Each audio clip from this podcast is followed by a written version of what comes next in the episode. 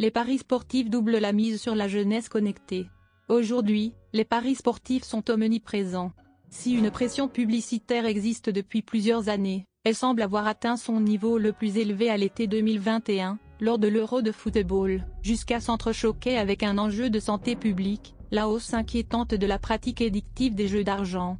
En effet, les sites de paris en ligne connaissent un essor sans précédent au fil des années, avec une hausse de 30% de comptes actifs en 2020. En 2021, le nombre de joueurs actifs était de 2,5 millions. Cette popularité croissante des paris sportifs est en lien avec la hausse du nombre de jeunes sur ces plateformes. Selon l'autorité nationale des jeux, Ange, près d'un tiers des parieurs a entre 18 et 24 ans, bien qu'ils ne représentent que 10% de la population française, et un autre tiers des utilisateurs a entre 25 et 34 ans. Pour cela, les opérateurs ont adopté des codes communs à travers les notifications intempestives et les innombrables offres promotionnelles.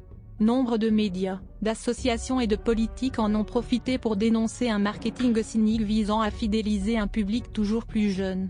Le succès des paris sportifs sur les jeunes Ce qui pose un réel problème, c'est le fait que ces publicités ciblent les jeunes de quartiers populaires, souvent fragiles économiquement, en mettant en exergue un moyen de gagner beaucoup d'argent facilement.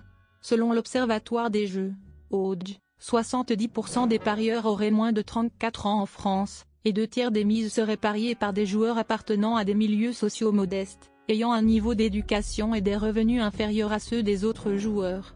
Les addicts aux paris sportifs ont un revenu moyen inférieur aux addicts des autres jeux, confirme Armelle Achour, présidente de SOS Joueurs. Or, ces publicités donnent l'illusion à ces jeunes qu'ils peuvent sortir par le jeu d'un milieu où ils cumulent les obstacles. On considère aujourd'hui que 6% des joueurs connaissent des difficultés financières et ils représenteraient 40% du chiffre d'affaires de ces entreprises. Pour ce faire, les sites de paris sportifs ont recours à de nombreux canaux pour attirer ces jeunes utilisateurs où ils redoublent d'efforts et de créativité dans leur campagne de communication. Tout d'abord, les sites de paris sportifs ont principalement misé sur les réseaux sociaux depuis quelques années, notamment depuis la dernière Coupe du Monde de football en 2018. De plus en plus, ces sites utilisent les influenceurs afin de promouvoir leurs produits et ainsi développer leurs audiences.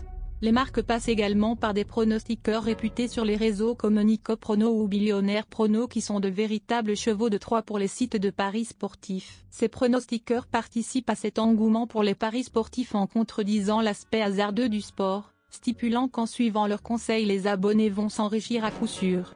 Une fois l'application téléchargée, les sites de paris sportifs cherchent aussi à susciter l'intérêt des parieurs en leur envoyant une dizaine de notifications par jour afin que ces derniers placent des paris.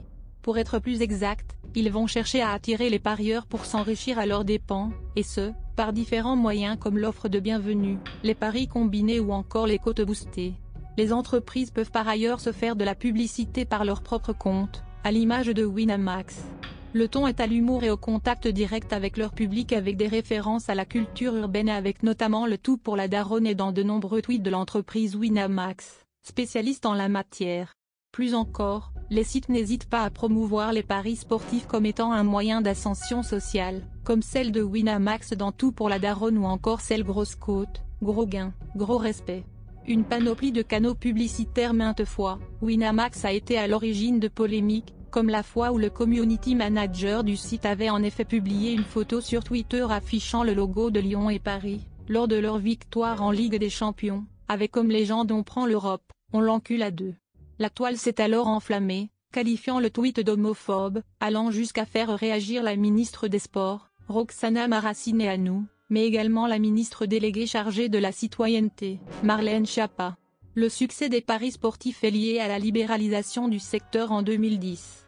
Cette loi visant à l'ouverture à la concurrence et à la régulation du secteur des paris, a fait perdre au PMU et à la Française des Jeux leur monopole. On compte aujourd'hui une quinzaine de sites de paris sportifs, légaux, en France. Tous essaient de se démarquer, conduisant à cette saturation de l'espace publicitaire en période de grands événements sportifs. L'autorité nationale des jeux, Ange, ne peut réguler ces campagnes que depuis novembre 2020. Cette régulation passe par une sensibilisation en direction des parieurs par des publicités et par une limitation de l'incitation à parier dans les publicités de ces sites.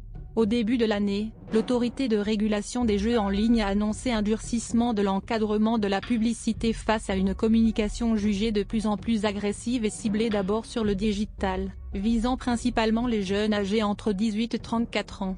L'objectif est de mettre en place des règles claires, opérationnelles en septembre, en amont de la Coupe du Monde 2022 au Qatar l'autorité s'appuiera sur des lignes directrices non contraignantes faute de dispositions législatives ou réglementaires dédiées. En d'autres termes, cela consisterait à interdire les publicités, des scènes montrant des signes extérieurs de richesse ou produits de luxe et à limiter la pression publicitaire.